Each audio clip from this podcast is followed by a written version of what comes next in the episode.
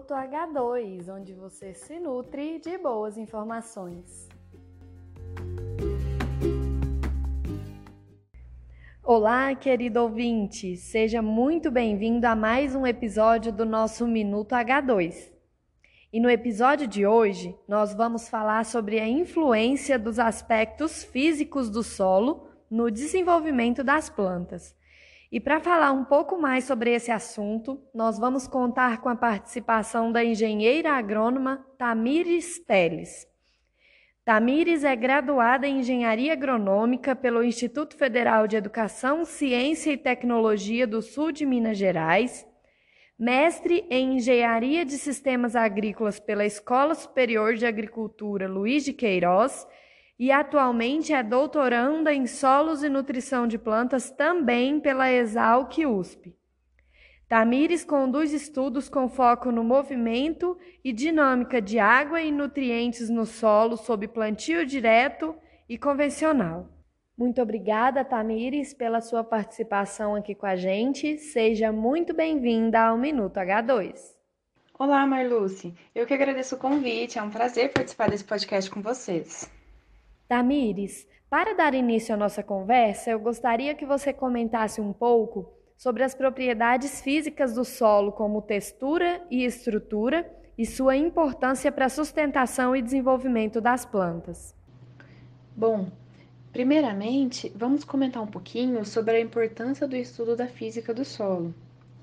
A física do solo é um ramo da ciência do solo que estuda as propriedades e os processos de transferência de matéria e energia que ocorrem no solo.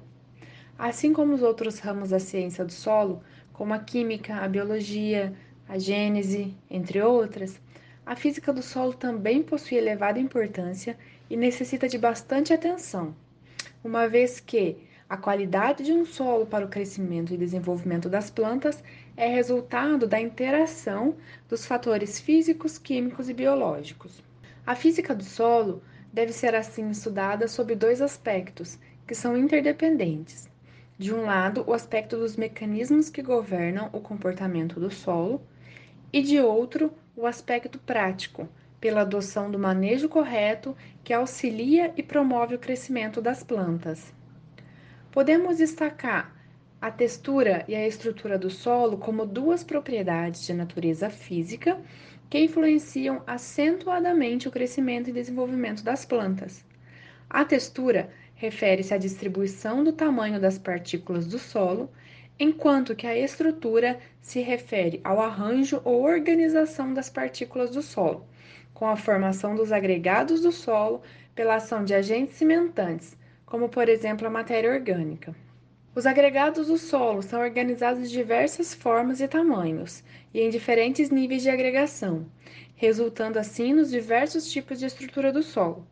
Por esse motivo, podemos dizer que o solo é composto por uma parte sólida, entremeada por poros, também de diversas formas e tamanhos, e interconectados, pelo que um solo bem estruturado, ele deve manter condições adequadas e favoráveis de aeração, e disponibilidade de água e nutrientes para o bom desenvolvimento radicular das plantas e, consequentemente, para uma maior produção dos cultivos.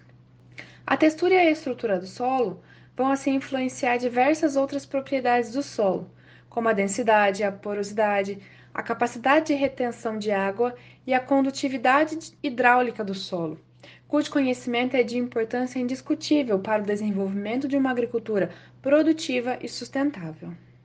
Como a textura do solo, que está aí diretamente envolvido com os teores de areia, silt e argila, interfere na dinâmica dos nutrientes no solo e na absorção pela planta?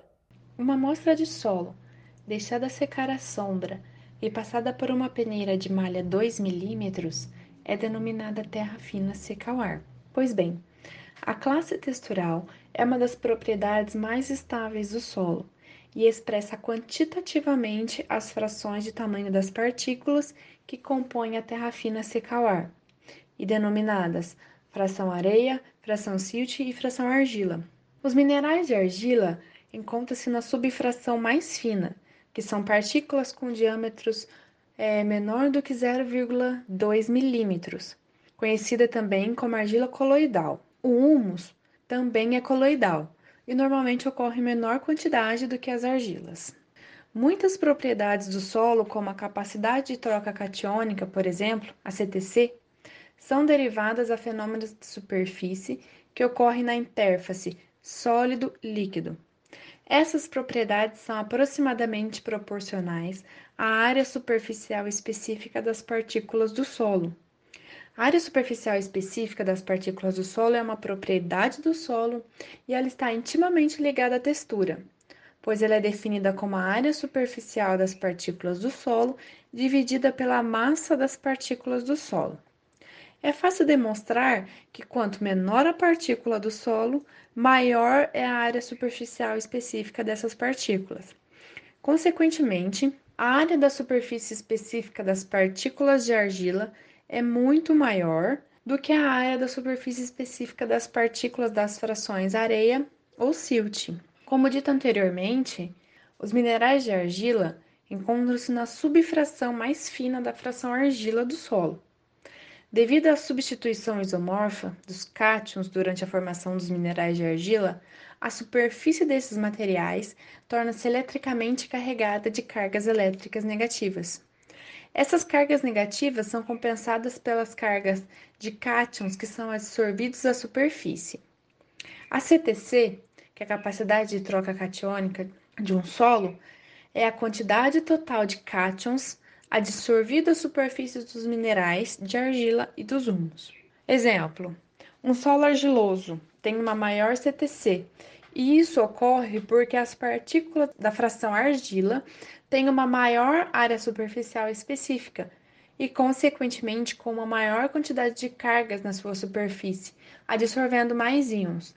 Já um solo com característica arenosa, as partículas são maiores, possui um menor sítio de ligação dos íons e também uma menor CTC. Fisicamente, em um solo de textura arenosa, a água tende a infiltrar com maior facilidade, e sabendo que a água do solo não é quimicamente pura, pois nela há vários constituintes, a taxa de infiltração alta, como a de um solo arenoso, pode promover a lixiviação e perda dos nutrientes do solo para baixo do sistema radicular, e até contaminar a água subterrânea por nitrato, por exemplo, que é um íon não biodegradável e muito móvel no solo.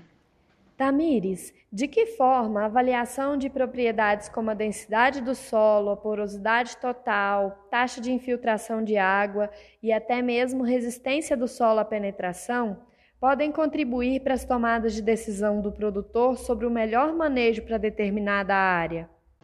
O aumento da densidade do solo é um indicativo de solo compactado, pois o cálculo da densidade é feito pela razão da massa de sólidos do solo pelo volume do solo, que é o volume de sólidos mais o volume de poros.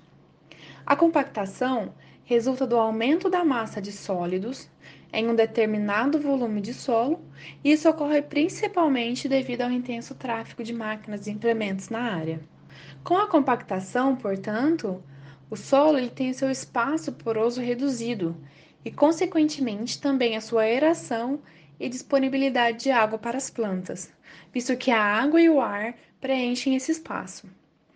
A compactação causa ainda resistência à penetração e, portanto, ao crescimento das raízes, prejudicando a exploração radicular por água e nutrientes, além de influenciar o desenvolvimento da fauna do solo.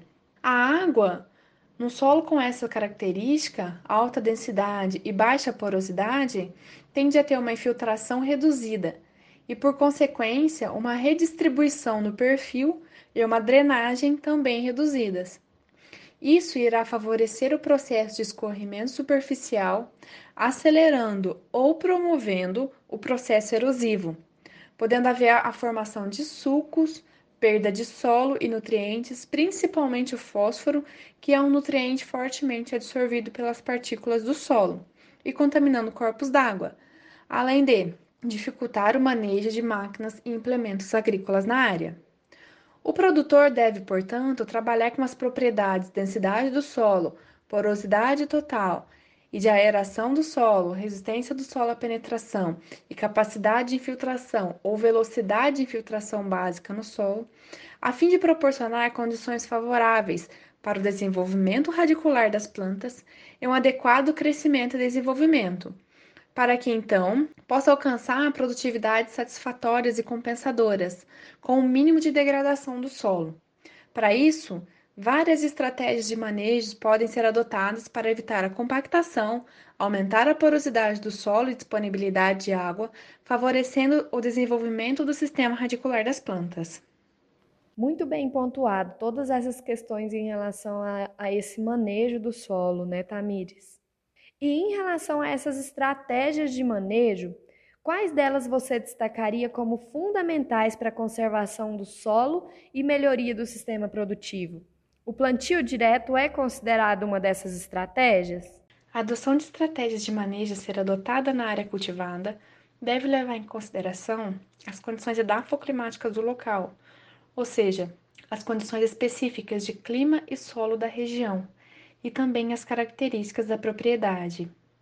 As práticas conservacionistas de manejo têm por finalidade auxiliar na estruturação do solo, favorecem a ciclagem de nutrientes, aumentam o teor de matéria orgânica e promovem a biodiversidade do solo.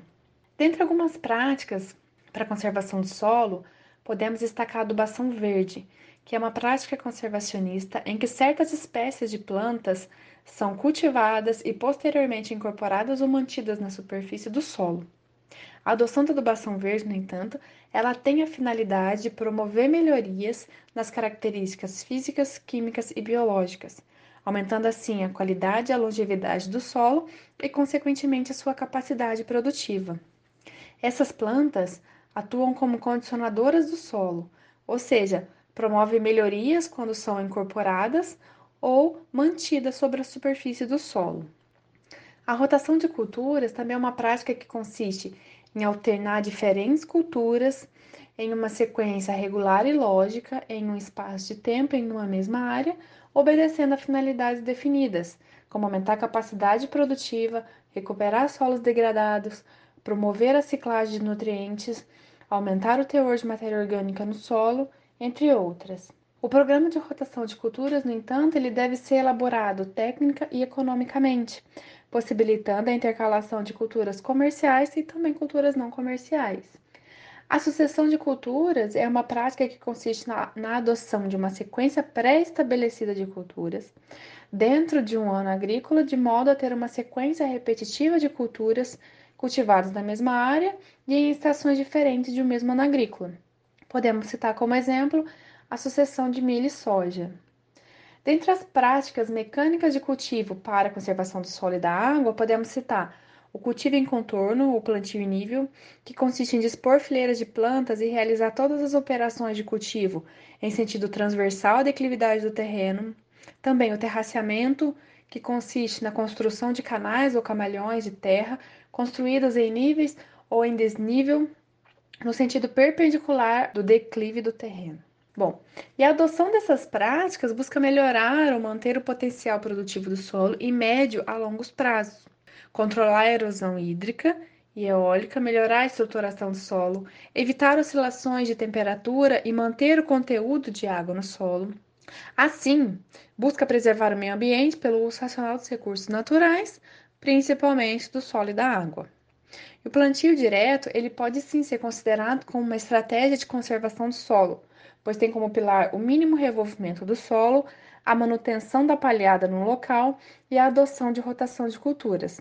Ainda vale destacar que o manejo do solo deve, portanto, ser feito com um bom planejamento da área e das condições do ambiente de produção, levando em consideração os aspectos relacionados ao clima da região, ao tipo de solo, a vegetação presente e antecessora e o genótipo das plantas que serão cultivadas.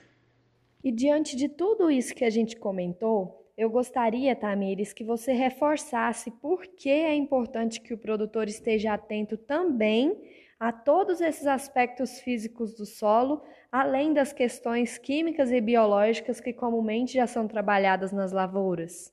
É muito importante enfatizar que o manejo inadequado da área de produção degrada a estrutura, reduz o teor de matéria orgânica, expõe o solo aos agentes erosivos como a água e o vento, promove ou acelera o processo de degradação, tornando muitas vezes improdutivo, prejudicando bastante a produção agrícola pelo comprometimento do crescimento e desenvolvimento das plantas, causando redução de produtividade e podendo causar poluição do ambiente também. Mais uma vez, Marluce, agradeço pelo convite de participar desse podcast com vocês e estou à disposição para qualquer outros esclarecimentos. A gente que agradece, Tamires, pela sua disponibilidade em participar aqui com a gente do nosso Minuto H2. Sem dúvida alguma, os nossos ouvintes aprenderam muito com esse conteúdo de hoje, tá bom? Até a próxima e muito obrigada. E a você, querido ouvinte, eu desejo um excelente restante de semana e a gente volta na semana que vem com muito mais conteúdo de qualidade para você. Um forte abraço.